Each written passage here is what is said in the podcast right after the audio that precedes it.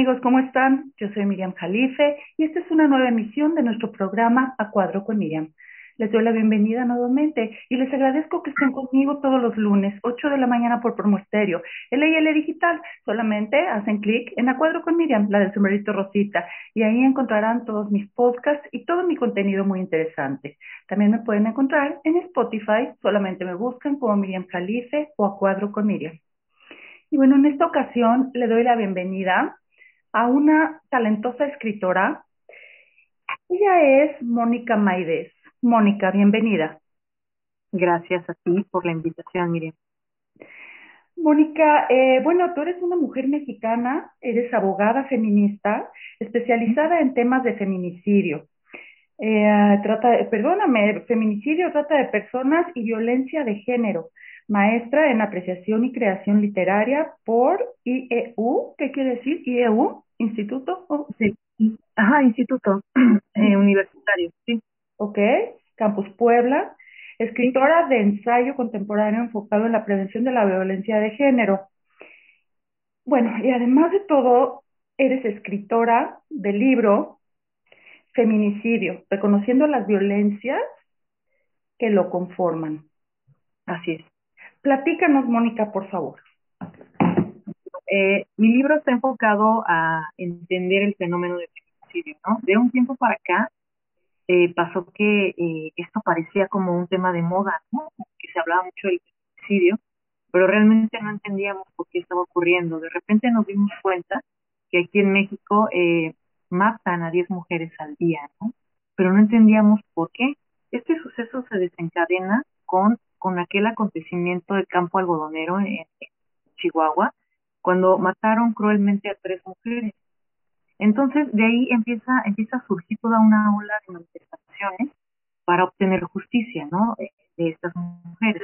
Pero justo a través de este eh, asesinato, nos vamos dando cuenta que no son las únicas, que en el país, en todo el país, eh, Miriam, matan a, a, muchas mujeres al día y no entendemos por qué. Por ejemplo, Ecatepec, el Estado de México, el municipio de Ecatepec es el número uno de feminicidios.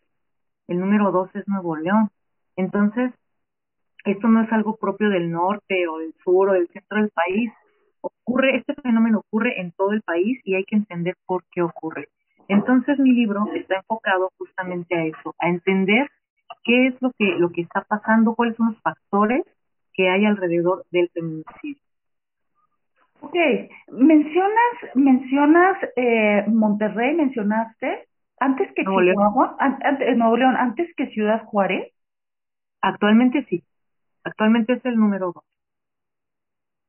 También figura Veracruz. Sí, lo que pasa es que van, se van moviendo, no es como un lugar fijo, ¿no?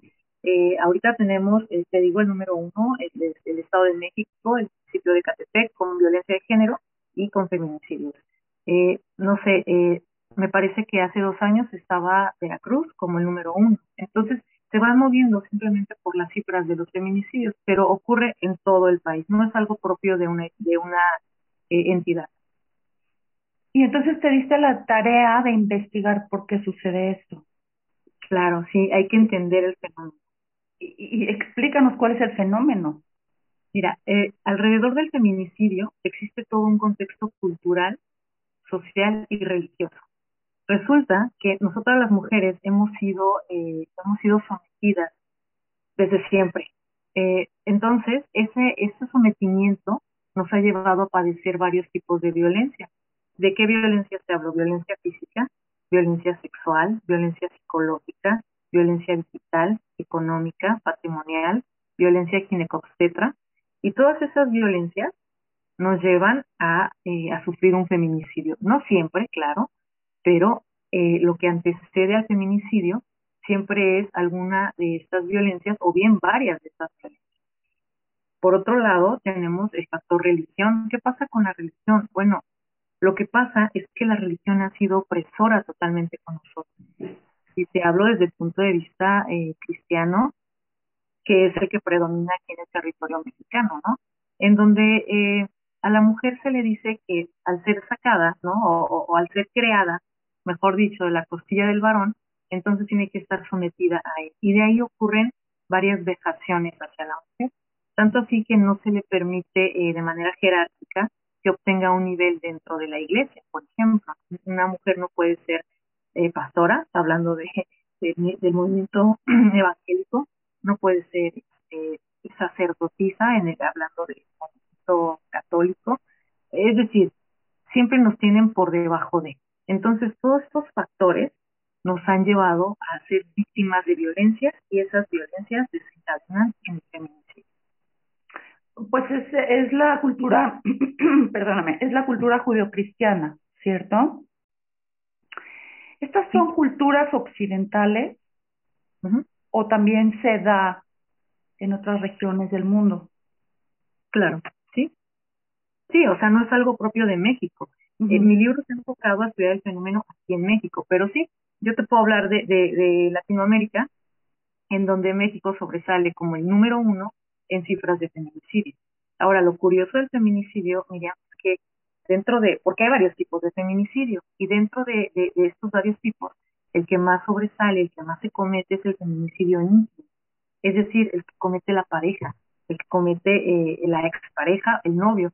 Entonces, ¿qué pasa? Que las mujeres son asesinadas en casa, son asesinadas por los hombres que un día dijeron amarlas, que un día juraron protegerlas ante el altar, juraron protegerlas para toda la vida, son ellos eh, los que están asesinando a las mujeres. Por otro lado, el feminicidio infantil, que también eh, está en aumento aquí en México. México es el número uno en abuso sexual infantil. Los principales agresores son los familiares, sus padres, tíos, abuelos. Eh, y, obviamente el feminicidio infantil está en aumento también por, esta cuestión. Pero fíjate es curioso y qué lamentable que las mujeres y las niñas donde más padecemos violencia es en nuestras casas, ¿no? en donde se supone que deberíamos estar seguras y protegidas. Ok, hay de violencias a violencia. ¿Estás de acuerdo? Hay desde, desde la violencia más mínima que se ejerce y que ni siquiera nos damos cuenta en nuestra propia casa, ¿no? Porque también las mujeres así fuimos criadas, ¿de acuerdo? claro lo vemos normal, lo hemos normalizado. ¿sí? De ahí se desatan, eh, pues se desatan una, una serie de, de consecuencias, pero también creo que depende de la falta de educación o de la falta de cultura de ese país. Si bien, ahora sí, vamos a ponerlo así, hasta en las mejores familias se ve la violencia de género, Claro. Pero no en todas las casas hay feminicidios. Claro, sí, de acuerdo. Es un fenómeno también de educación, de cultura, de abandono, sí. ¿cierto? A la población. sí, correcto. Más, más que hablar de, de, que el feminicidio se da en alguna clase social, no, estamos hablando de que, de que el machismo es una ideología, es, una cuestión cultural. Entonces, eso afecta a todas las mujeres de cualquier estatus, de cualquier eh, de cualquier posición económica, de cualquier eh, posición social. Aquí no importa, eh, el machismo se da en, todos los en todos los niveles. No importa tampoco el nivel de educación que tenga el varón, porque puede ser un hombre con doctorado y aún así ser macho y, y, violentar a su esposa, a sus hijas. Pero, discúlpame que te interrumpa, pero esta violencia está normalizada. Nadie lo nota, nadie nota esta violencia. Correcto, nadie, forma de vida, punto. Tanto de la mujer como del hombre, como de los hijos, etcétera. Es normal la forma de vida. Ajá. Sí, así, así hemos crecido, lamentablemente. Eh, no nos, no nos hemos dado cuenta que padecemos violencia. Por ejemplo, eh, los matrimonios que, que duraban tantos años, ¿no? 50, 60 años de casados, y, y resulta ahora que nos venimos enterando que duraban tantos años no por amor o no por fidelidad, sino porque la mujer callaba. La mujer no contaba que era violentada marido y entonces aguantaba y no se divorciaba porque aparte el divorcio estaba mal visto. Ahora ya nos podemos divorciar, o sea, uno o dos años y vámonos, ¿no? Me violenta, me divorcio. Y es mal visto también, porque ahora dicen que no sabemos cuidar las relaciones. Pero pasa más esto, ¿no? Que, que ahora ya, ya identificamos más violencias, ya sabemos que somos violentadas y entonces tenemos el derecho del divorcio. Pero eso pasaba antes, ¿no?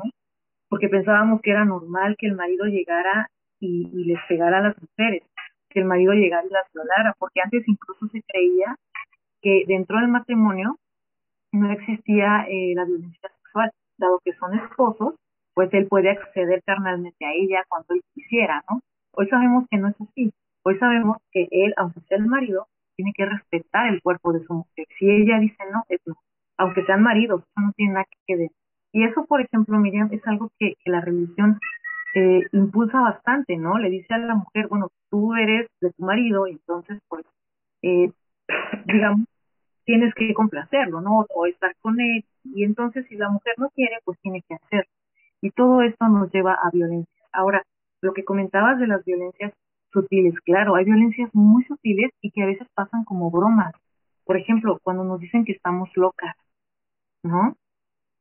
A veces e, es tan reiterativo el, que nos digan que estamos locas que hay mujeres eh, que realmente se creen locas y que llegan a dudar de sí y que llegan a dudar de lo que ven, de lo que oyen, porque eh, tanto les han dicho que están locas que realmente se lo creen. Y es terrible o que ellas provocaron que él es violento por culpa de ellas, porque ella dijo algo o hizo algo que lo que hizo que él se violentara. Sí, claro. Y termina creyéndose ella culpable. Sí, también. Pero fíjate lo que te comentaba de, de, las mujeres que se, que, se creen que están locas, ¿no? Hay muchas que llegan al suicidio a causa de esta violencia. Esta es violencia psicológica. Y entonces tanto se les dice que muchas se suicidan. Sabes, este es un feminicidio indirecto que lamentablemente no está contabilizado como tal dentro de las citas de suicidio, pero existe. Eh, la mujer es prácticamente orillada al suicidio a causa de tanta violencia. Entonces, imagínate la gravedad de, de, las violencias que padecemos, por muy sutiles que, podamos pensar que son, realmente repercuten muy fuerte en, en, la vida de las mujeres. Claro. Oh, mira, no te vayas tan lejos en cuanto a este tipo de violencia sexual o, violencia física. El sometimiento de la mujer, simplemente, aunque la mujer trabaje, ¿ok? Aunque la mujer tenga que salir, trabajar, cuidar a los niños, etcétera, y aporte a la casa, cuando llega su marido le tiene que dar de cenar. Y lo tiene que atender porque él es el hombre. Claro, sí. Y qué lamentable, sí, sí, y aparte de eso, las mujeres que, que trabajan y que tienen hijos se hacen cargo de los hijos. O sea, aquí, aquí vemos una total desigualdad porque las mujeres salen a trabajar y además trabajan dentro del hogar. El, para el hombre es muy sencillo salir a trabajar, regresar y descansar, ¿no? O ser atendido. Pero ¿qué pasa con las mujeres? Entonces ahí, ahí es totalmente desigualdad, es, es parte de la cultura machista que, que impregna nuestro país. Claro. Y, y bueno, también mencionas, hoy en día las mujeres que se estén dando cuenta, pues se divorcian, ¿no? Antes mencionaste, el, el matrimonio era para siempre, porque así la mujer aceptaba, tenía que estar casada por siempre y para siempre con su esposo. Pero ahora, cuando una mujer decide divorciarse o separarse, ahí viene el problema real porque no tiene las mismas oportunidades que un hombre para poder trabajar, eh, tener algún ingreso fuerte. Por eso también muchas mujeres se aguantan, ¿cierto? Porque dicen, si no, ¿cómo mantengo a mis hijos? ¿Qué voy a hacer con ellos?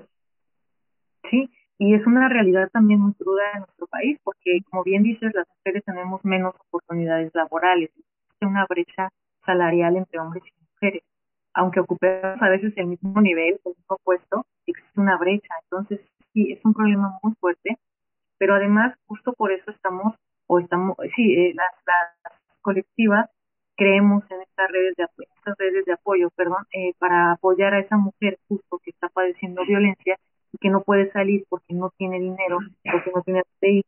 Y entonces lo que se recomienda es eso, tener una red de apoyo en donde pueda estar segura, ya sea ella, con sus hijos, y entonces pueda después eh, desarrollarse laboralmente, ¿no? Pero sí es un problema muy fuerte y es lamentable porque muchas mujeres también se aguantan, como tú bien lo has dicho, y es importante aclararlo porque luego piensan que, que las mujeres permanecen en relaciones violentas porque les gusta, y no es cierto, a ninguna mujer nos gusta que nos peguen, que nos violenten. Entonces no, no permanecen en esas relaciones por gusto, es a veces por necesidad o bien porque hay amenazas a veces las mujeres están amenazadas ya sea explícita o implícitamente, ¿no? Si te vas, pues no vuelves a ver a tus hijos, ¿no? O si te vas, mato a tus hijos. O si te vas te mato. Entonces, este tipo de amenazas son tan fuertes y que claro, la mujer con miedo pues prefiere aguantar, prefiere quedarse en ese lugar. Mira, no siempre es por miedo, ¿eh? Es por miedo, eh, tú mencionas, a veces piensan que a ella le gusta que la maltraten, no es que le guste, es que eh, está sometida a un estado en el que no se da cuenta, como, como lo, lo comentamos al inicio del programa. Para ella darse cuenta que está siendo violentada, o sea, no se da cuenta porque no lo sabe, porque no se ha dado cuenta. ¿Me explico?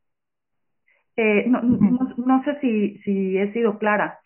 Para darte cuenta de algo, te tienes que salir de eso y darte cuenta de lo que está pasando.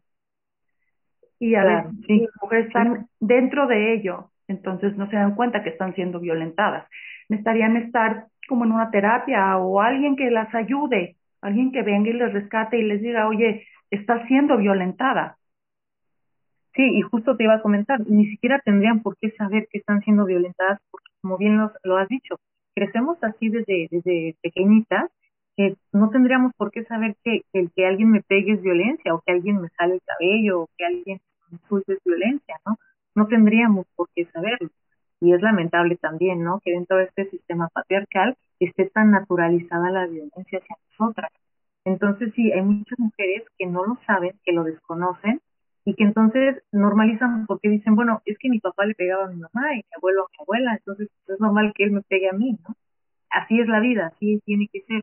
Y no, cuando, cuando se van dando cuenta que, que justo están padeciendo un tipo de violencia, entonces es cuando empiezan a, incomodarse, a cuestionarse pueden salir de esa ¿no? Platícanos, por favor, el proceso, del proceso de, eh, antes de que tú pudieras escribir este libro, tú juntaste una serie de, de material, de investigación. Eh, supongo que, que indagaste en las familias violentadas, eh, indagaste en las... Eh, porque, bueno, las autoridades, ¿qué hacen al respecto, no? Sí. Detrás de este libro hay, hay toda una serie de estudios. Además, hay diplomados, o sea, no es nada más que haya ido a, consultar los libros, no.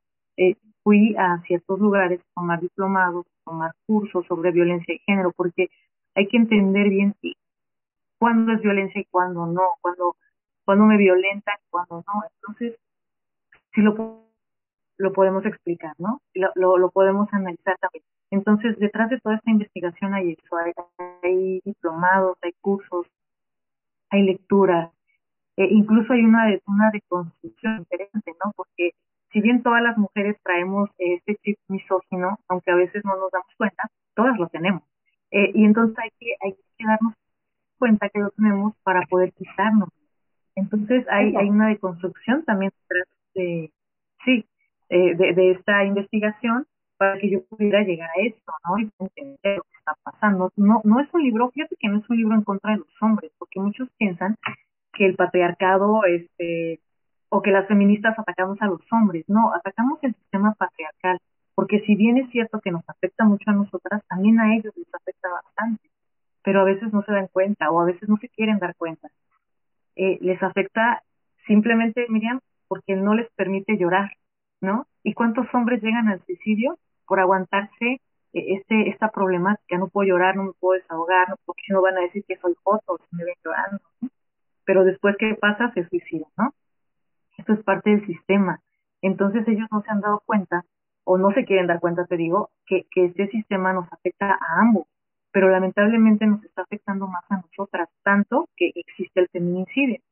Entonces no es un libro en contra de los hombres, es un libro eh, que habla sobre el sistema patriarcal, sí, tengo que tocarlo porque eso es lo que está ocasionando eh, tanto tanto asesinato, ¿no?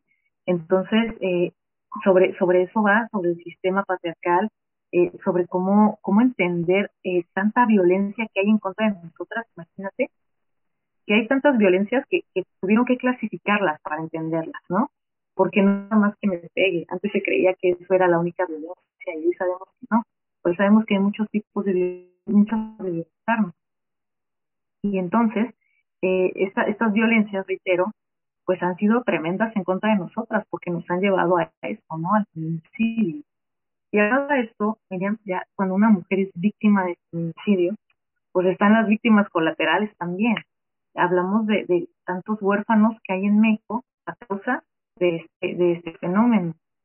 Tantas madres que perdieron a sus hijas, este, hermanas que perdieron a, sus hermanas, vaya, eh, niños que perdieron a su madre y quedan huérfanos porque la mamá se va al panteón y papá se va al reclusorio o se escapa, ¿no? Entonces, eh, sí, o sea, este libro es, eso, ¿no? Es, es toda una investigación, toda una deconstrucción además, eh, para poder comprender lo que hay detrás del feminicidio.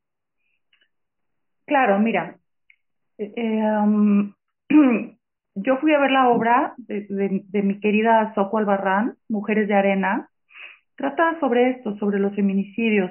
Es, eh, bueno, ella es la directora eh, y el escritor es Humberto Robles, el, dramaturgo Humberto Robles. También ya él ha estado en este espacio. Y fíjate que comentábamos en ese programa que la tragedia no es cuando la matan, sino ahí comienza la tragedia. Ese es el inicio. Porque, como tú mencionas, deja hijos huérfanos, eh, deja una madre o un padre totalmente lastimado y herido, que las autoridades no les hacen caso, que además son acosados por eh, estas personas que asesinaron a la mujer a la hija, a la hermana. Eh, cuando estas personas se vuelven activistas o, insisten ante las autoridades que o reclaman el cuerpo de sus hijas, a veces se las devuelven en una bolsa de basura. Así es. Es real, es real. Real, sí, claro.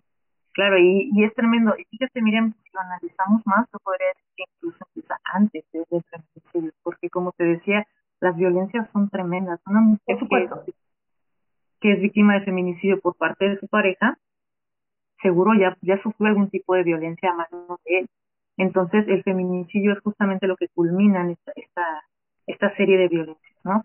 Y justo esa es la diferencia entre un feminicidio y un homicidio, porque también a veces se habla mucho de que todo asesinato de mujer es feminicidio, y no, tampoco podemos caer en eso hay que comprender que el feminicidio se caracteriza por la violencia extrema que se aplica eh, a víctimas, pero además eh, la tortura, porque hay tortura sexual, hay tortura física, eh, hay psicológica también, previo al asesinato. Las matan y después, ¿qué pasa? Exponen sus cuerpos, como bien lo acabas de decir, ya sean botas de basura, en aguas, en aguas negras, en aguas sucias, o bien los dejan, los dejan tirados ahí donde se les antoja. Y, y, y entonces llegan los medios de comunicación y si atrapan al delincuente, ni siquiera mencionan su nombre porque están protegidos, porque les quitan su dignidad, les tapan el rostro, pero la dignidad, pero sí sacan, y perdónenme, sacan a la mujer ahí eh, destazada o, o, o, no sé, ¿no? Con, con todo el sufrimiento, sin dignidad alguna, porque lo hacen y lo hacen, sí, sí, y justamente por eso se implementó la ley Ingrid, para, para evitar este, esta difusión de material fotográfico de las víctimas de feminicidio, porque sí, era tremendo eh, pues, toda esta difusión que hacían, ¿no? De, del cuerpo de la mujer, y como dices, ¿no? El delincuente cubren sus, sus ojos, esto es por parte de derechos humanos, ¿no? Para proteger la identidad del, del delincuente, del presunto delincuente, porque no se puede tampoco afirmar que él fue, ¿no? Entonces, sí, este, es, es, es a mí me da coraje, yo creo que a, la mayor parte de la sociedad nos da coraje que se lleve a cabo eh, de esta forma, ¿no? Sin embargo, pasa algo, las autoridades de, de, nuestro país carecen de perspectiva de género. Entonces, esa, esa carencia no les permite eh, juzgar de manera adecuada un feminicidio. Recuerda que cuando una mujer va a denunciar que un hombre la golpea, pues si no son golpes que le comprometen la vida, no pasa nada. O sea, es más, hay, hay, hay ministerios que les dicen, bueno, pues tú también qué le haces al marido, ¿no? Porque por algo te pega, por algo te pone así, porque seguro tú lo provocas o tú haces algo. Imagínate qué, qué, frustración para la mujer que no tiene apoyo por parte de, nuestras autoridades, ¿no?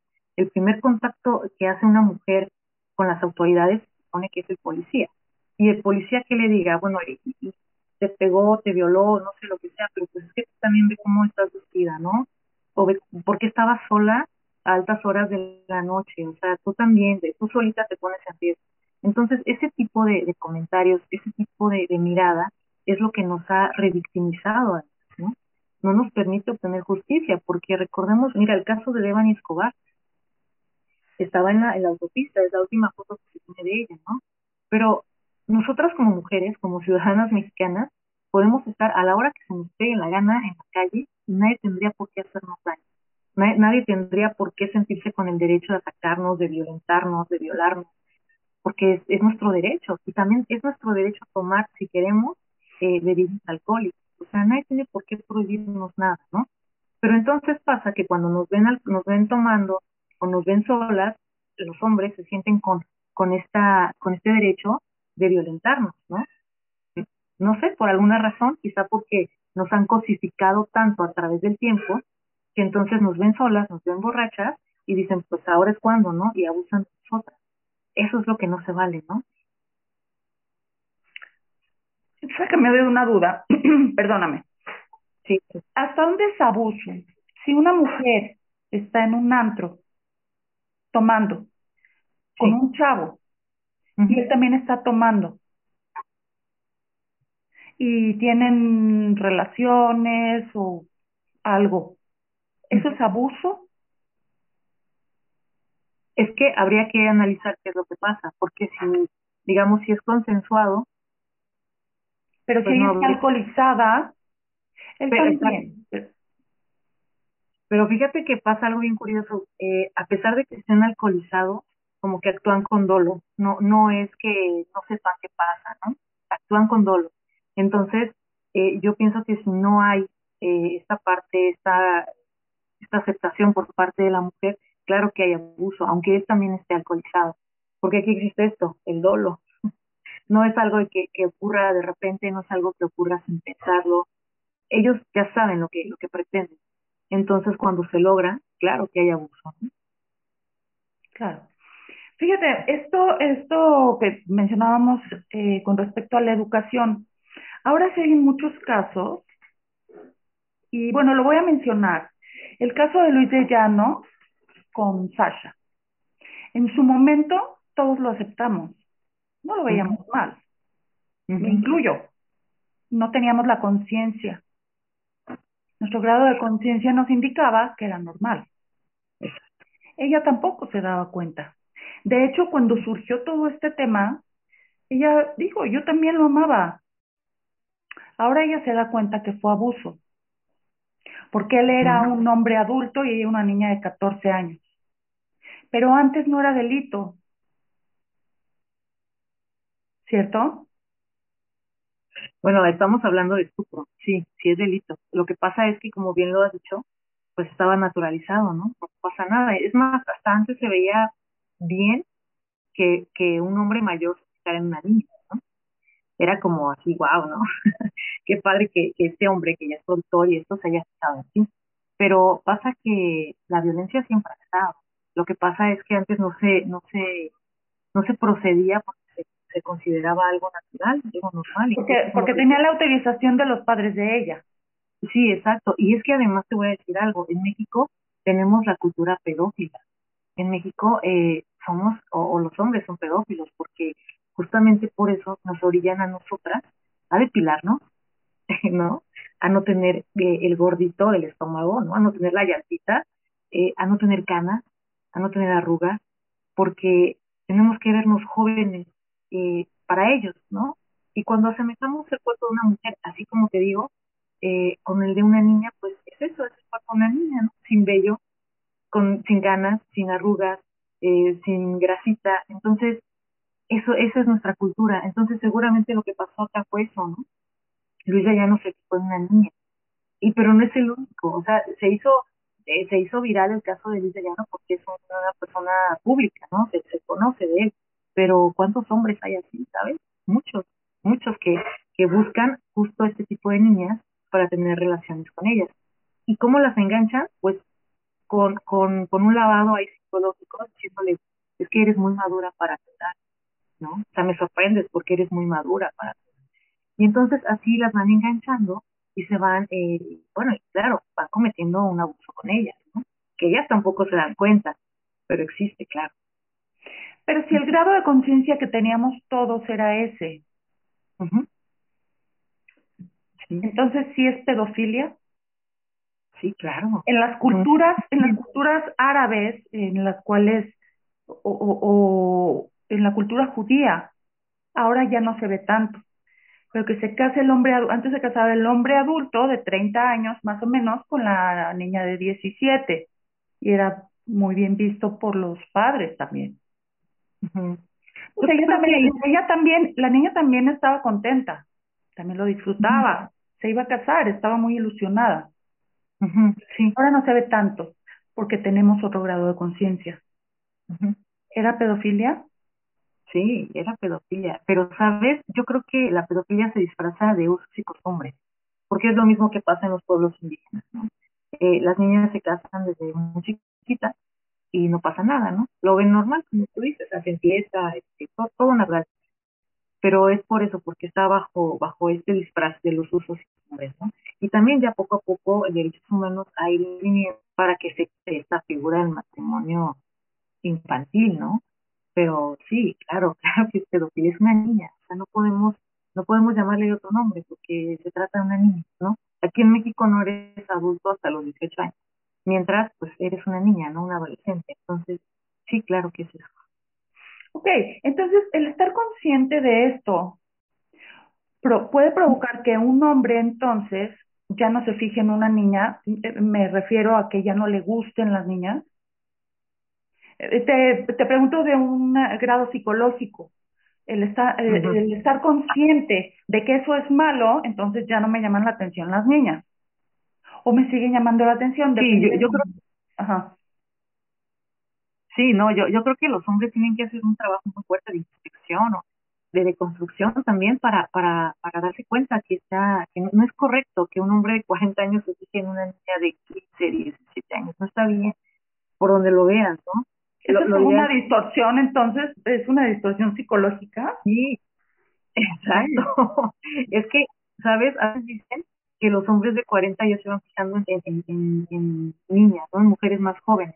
Yo conozco, yo todavía no llego a los 40, pero conozco amigas de 40 y no se fijan en niños, no se fijan en chiquillos de 17, 16 años. Entonces, ¿qué pasa, no? ¿Por qué, ¿Por qué con ellos sí pasa y con nosotras no? Claro, o sea, con un chiquillo de 16 años dices, un chamaco, ¿no? O sea. Exacto, pero ¿por qué? ¿Qué me, qué me va a aportar un, qué me puede aportar un chamaco, no? ¿Cierto? Exacto, sí, sí, pero fíjate, fíjate nuestra mentalidad, ¿no? Yo, decimos, incluso uno de 20, ¿no? Digo, sin, sin criticar a los niños, yo sé que, que los chavos son muy inteligentes, pero, pero, claro. ¿no? Que, que sí, pero hablamos de una cuestión hablando de una romántica sexual, ¿no? En, donde pensamos, pues, ¿qué, ¿qué voy a hacer con un chavito de 15, 16 años? Pero fíjate cómo se ocurre a la inversa, porque un hombre de 40, 45 se fija en una niña, ¿qué, qué está pasando ahí? Okay. Es como un poco rojo, ¿no crees? Entonces, eh, oye, y entonces todo esto es cultural. Entonces quiere decir que todo lo que nos prende es cultural, es aprendido. Por ejemplo, el ver los anuncios de la mujer en ropa interior. Le dan al clavo exactamente qué es lo que le gusta al hombre. ¿Cierto? Así es. Así Aparentemente están publicitando ropa interior eh, para mujeres, pero pues el que se deleita es el varón, porque pues nosotras vemos la ropa y ya, ¿no? Pero ellos ven a la modelo y todo lo demás. Entonces, sí, claro, es, una, es parte de la cosificación que sufrimos aquí en el país, ¿no? Somos cosificadas como objetos sexuales. Por eso esas fotos, por eso esa publicidad. O, como un objeto, como un objeto. Porque, porque desafortunadamente eh, hay, hay hombres que mm, cuando tienen el acto sexual no se preocupan de que la mujer tenga satisfacción. Nada más la mujer es un objeto para satisfacción de él. ¿Cierto? Claro, y fíjate qué curioso, el tema que tocas bien importante porque un montón de mujeres casadas, ¿no? No, no te podría decir exactamente la cifra, pero muchísimas mujeres casadas con hijos, nunca han experimentado un orgasmo. Imagínate, ¿no? Porque sí, como has dicho, el encuentro sexual está enfocado para a, a, la, a la satisfacción de ellos exclusivamente, ¿no? Y, y como que la satisfacción de nosotras queda de lado, o sea, no es importante, no se preocupan por eso. Entonces, imagínate qué, qué, qué peligroso. entonces a la mujer no le duele, no siente, no debe sentir placer, X, si siente que bueno, es más, piensan que por ello sentir placer, ella está sintiéndolo, ¿no? eh, y, y, y, y, pues no le ves nada más ahí un objeto, ¿cierto? Así es. Oye, ¿cierto? también mencionaste la violencia ginecológica. Sí. La violencia médica. Sí, también, también. la vivimos aquí en México, en las mujeres cuando vamos al ginecólogo, eh, a veces la, la revisión que nos hacen no es muy apropiada. Por eso, de, de un tiempo para acá se ha implementado el que esté presente la enfermera o el familiar de la paciente, porque había muchos abusos en esas, en esas revisiones. Eh, también en la parte de cuando una mujer va a dar a luz, eh, es muy común que el médico eh, o incluso la enfermera, ¿no? Eh, la mujer está gritando por los dolores de parto y, y le dicen, pues cállese, ¿no? Así hubiera gritado cuando estaba con su marido en la cama. Imagínate, o sea, a ellos qué les importa, ¿no? Pero bueno, ese, ese tipo de cosas son, son violencia. Ahora, hay otras mujeres que después de dar a luz son, son este, esterilizadas, ¿no? O sea, ya, ya sin su consentimiento eh, hacen algún proceso para que ya no tengan hijos. Y entonces eso es también una violencia muy fuerte, ¿no? Y se, se, se ha llevado a cabo aquí en México. O bien le piden permiso al marido, ¿no? Le dicen, oye, podemos, no sé, ligar a tu esposa ahorita, que es el momento, y el marido dice que sí, pero pues la mujer... como hitleriano, ¿no? Ándale. Eso se le hacían a las mujeres. Y se escucha muy fuerte, pero pasa aquí en, en nuestro país. ¿Hay, ¿Hay mayor abuso con las mujeres de, de escasos recursos? ¿En las zonas No. rurales o en las zonas eh, aquí en la ciudad, pero de escasos recursos? ¿En No siempre. del gobierno? Ajá. No, fíjate, fíjate que no, lo que te comentaba un- hace un momento, la violencia de género no distingue justamente clases sociales. Eh, te voy a poner el ejemplo de Abril Pérez, no sé si, si tú te enteraste de, de su feminicidio, eh, su marido era el CEO de Amazon, entonces estamos hablando de, de una persona con ingresos altos, porque incluso vivían bien económicamente. Y esta mujer padeció mucha violencia eh, para finalmente ser asesinada. Entonces no tiene nada que ver el, el, el nivel económico, ¿no? Y también, claro que ocurre en niveles En los económicos hospitales. Me refiero, me refiero cuando dan a luz en los ya. hospitales. Ajá. Sí, fíjate que sí, este, yo, yo me he enterado más de situaciones en hospitales públicos que en hospitales privados.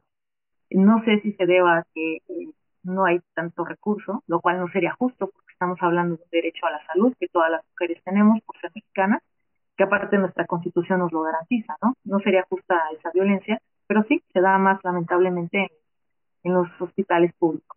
Pues es que al no tener recursos, careces a veces de información, no sabes ni lo que te está pasando, ni lo que te van a hacer. Careces a, a veces, y más una mujer violada, carece de autoestima, porque fue Sí. violada. Claro. Y, y, y eso la lleva a un eh, estado como de aceptar cualquier abuso de cualquier persona. Sí, claro, pero, pero fíjate, la mujer no sabe, pero el médico sí sabe que está haciendo, que está ejerciendo violencia, porque él es una persona instruida, y entonces, ¿por qué lo hacen? Claro. ¿Sí? Sí, sí, o sea, la mujer no. Mónica, platícame, platícame para ti qué es ser feminista. Mira, yo creo que todas las mujeres tendríamos que ser feministas, porque se ¿Qué quiere trata de estar en... Perdóname, técnicamente, ¿qué Sí. quiere decir el término feminista? Eh, una mujer feminista, pues es, es una mujer que, que está del lado de nosotras, ¿no?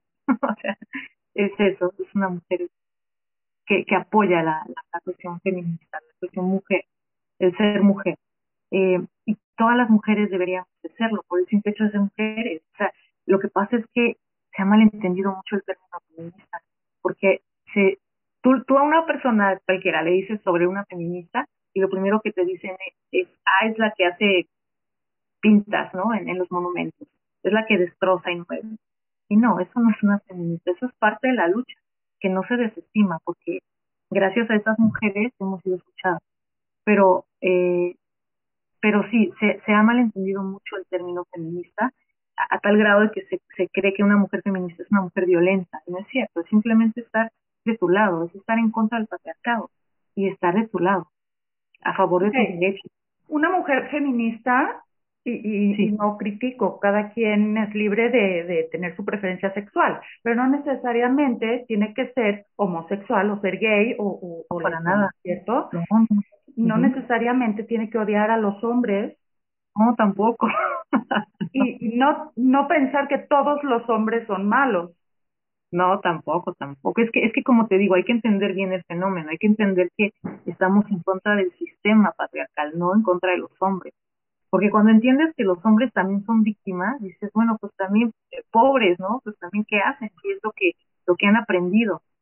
Pero aquí la diferencia es que nosotras hemos hecho movimientos colectivas, eh, cosas para entender y deconstruirnos nosotros, ¿no? Y ellos, muchos de ellos están esperando que nosotras vayamos y les expliquemos todo esto, ¿no? Pero ¿y ellos qué hacen para salir de, de, este problema? Porque es un problema el patriarcado. Fíjate que te cuento de, libro, el libro de Lidia Cacho, este, ay, no recuerdo, se me fue el nombre, pero ahí habla Tenoch Huerta, un actor. Ellos hablan, se llama el hashtag, ellos hablan de Lidia Cacho, y hablan varios actores, ¿no? Y entre ellos está Tenoch Huerta. Y él justamente da su testimonio ahí de que, bueno, por, ser hombre, por ser morenito, también ha sufrido discriminación y no ha podido llorar y cuenta una serie de cosas que son ciertas y que muchos hombres las padecen, pero que no hacen nada para solucionar. Entonces sí, sí, una feminista no está en contra de los hombres, hay que dejarlo claro. Y tomemos en cuenta que en la mayor parte de las casas, la que inculca el, el machismo es la madre. Porque nosotras somos las que educamos a nuestras hijas y a nuestros hijos. Ok. Ok, pero recordemos que las madres también son víctimas del no podemos culparlas. Exacto, es exacto. Entonces debemos comenzar desde casa. Las propias mujeres también darnos cuenta por supuesto, no, no estoy culpando a la mujer. También hemos sido víctimas de esta creencia y de esta cultura y de esta educación. Entonces debemos darnos cuenta de cómo educar a nuestras hijas y a nuestros hijos.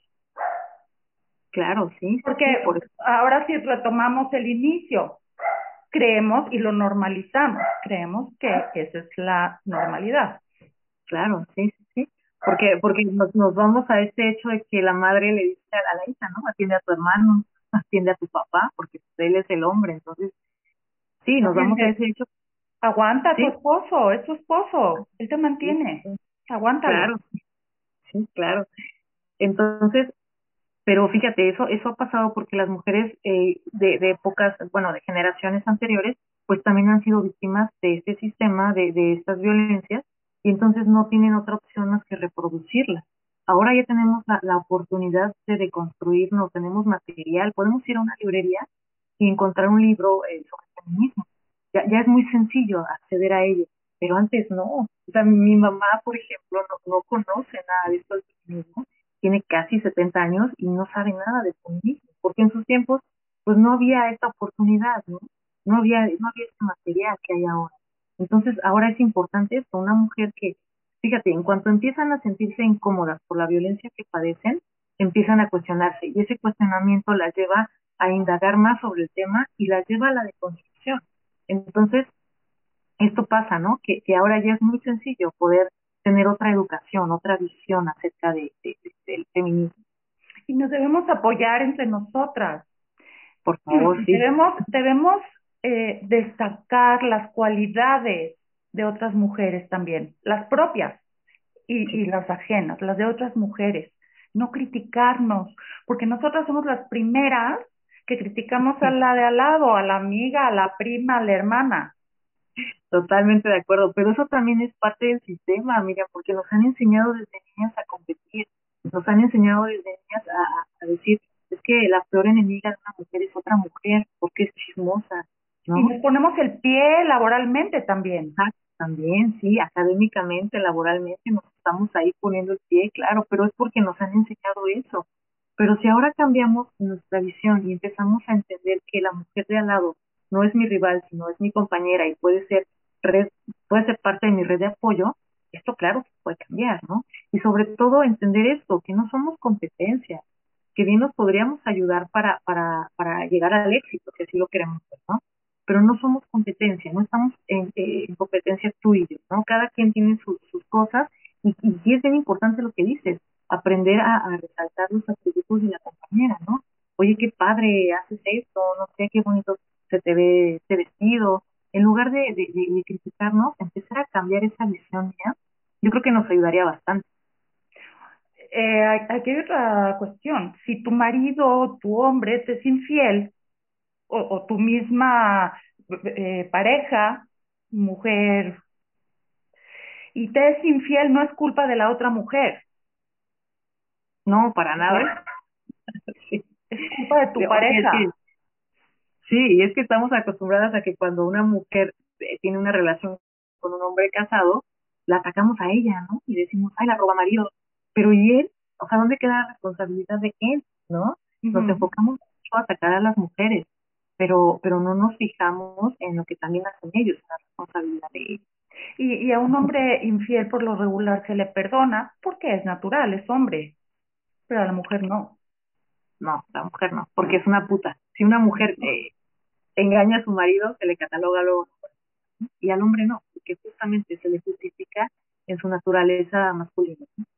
O a una chava que decide tener relaciones con muchos chavos por, por decisión mayor de edad, etcétera. Sí. También. También, Pero él, él es un eh, dandy, ¿no? Un, un cabrón. Sí, sí, sí, sí, es, es diferente. Lo mismo pasa con una mujer que no se casa, ¿no? Luego luego la catalogan como como quedada, como pues, ya se quedó a vestir santos, ¿no? Pero un hombre que no se casa, pues es un soltero codiciado, ¿no? O sea, eh, mira, ahí difiero, ahí difiero, porque ahí les dicen, pues de ser gay. Digo, yo no, no tengo nada en contra de los gays, pero, pero, pero ese es el juicio, ¿no? Ay, sí, ha de ser gay. Tiene que casar. No importa si te casas, eres infiel, maltratas a la mujer, pero tienes que estar socialmente, encajar socialmente con lo que marca la, la, las reglas, ¿no? Claro, sí. Y si no eres gay, o eres puto, o eres, perdón, ¿cierto? sí, es la verdad, es la verdad, tienes toda la razón. Pero yo me, pero por ejemplo, eh, cuando se trata de un hombre que no se casa, yo no he escuchado que le digan, ay, ya se quedó a vestir santos en el varón, ¿no? O sea, es como diferente la cuestión. Eh, pero sí, es cierto, también a ellos se les critica y también se les juzga y se les obliga también a casarse. Porque sí, si no, entonces ya son maricones. Es que, e, exacto, o, o ahorita, no sé, me surgen tantas cosas, ¿no? Como, ¿para qué estudia tanto la mujer si se va a casar? O después ningún hombre se va a querer casar con ella. Ya está ah, grande, ¿no? no Etcétera. es, muy común cuando una mujer es muy preparada, tiene muchos estudios, muy preparada, es muy exitosa profesionalmente, y nunca falta el comentario de, es que por eso los asusta, porque, porque como ella es muy exitosa, pues los hombres huyen. De claro. Pero ahí también entra, eh, debe entrar la inteligencia de la mujer, volvemos. También la mujer debe de saber manejar su éxito, porque tenemos la misma ideología. Gano más que él, no me atrae, ¿cierto? Sé más que él, no lo admiro, ¿no? Oh, sí, sí, sí sería bueno, sí, pero hay muchas mujeres eh, que dada su, su, edad y la presión social y familiar de que hoy ya cásate, pues ya buscan a cualquier varón, ¿no? Y no por desestimarlo, hablando desde el nivel de estudios, ¿no? Y entonces, eh, cuando tiene tantos estudios, ¿no? Esta mujer con doctorado, por ejemplo, nunca falta el familiar que dice eso, es que, pues es que los asustas, porque pues tú eres una mujer así, pues pobrecitos, ¿no? Bueno, si como sus padres le permitieron estudiar tanto, porque no? Sí, no. Mónica, oye, mira, siempre lo más calientito se nos acaba el tiempo. Platícame, oh. por favor, en dónde podemos adquirir tu libro y tus redes sociales. Claro, eh, mi libro está en Escritoras Mexicanas, así está en Facebook, eh, ahí lo mandan a, a todas, eh, todos los lugares de la República está en la librería Utópicas en Coyoacán eh, y está conmigo directamente. Eh, también está en el Colegio de Escritores de Latinoamérica, ahí también lo encuentran. Y conmigo directamente en mis redes sociales como Mónica Maide. yo también se lo mando a cualquier lugar. Ok, repítenos por favor, ¿en dónde lo, lo podemos comprar físicamente? ¿En línea lo tienes? Lo tengo en Amazon también, ah, está en Amazon, ahí lo pueden encontrar y físicamente este conmigo en Escritoras Mexicanas, en el Colegio de Escritores de Latinoamérica y en la librería. Eh, repítenos tus redes sociales. Mónica Maides, Maides con Y y Z. Eso es en Facebook. Sí, y en, Instagram, también. También. Mónica, Maides. Maides. Maides, perdón, perdón, perdón. Mónica Maides. Con D de dedo, ok. con Y y Z. Sí, así vale. Ahí me Mónica, Oye, qué gusto, qué gusto haber charlado contigo. Eh, bueno, mira, te felicito por este libro porque eh, pienso que eres una, una, una mujer muy valiente. Gracias.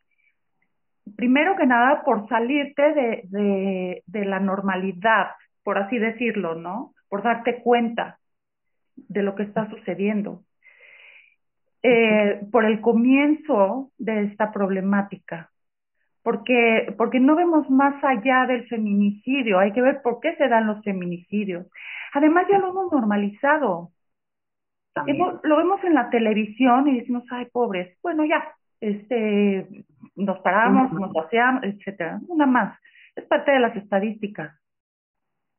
La violencia la hemos normalizado en este país. Ya nada nos asombra.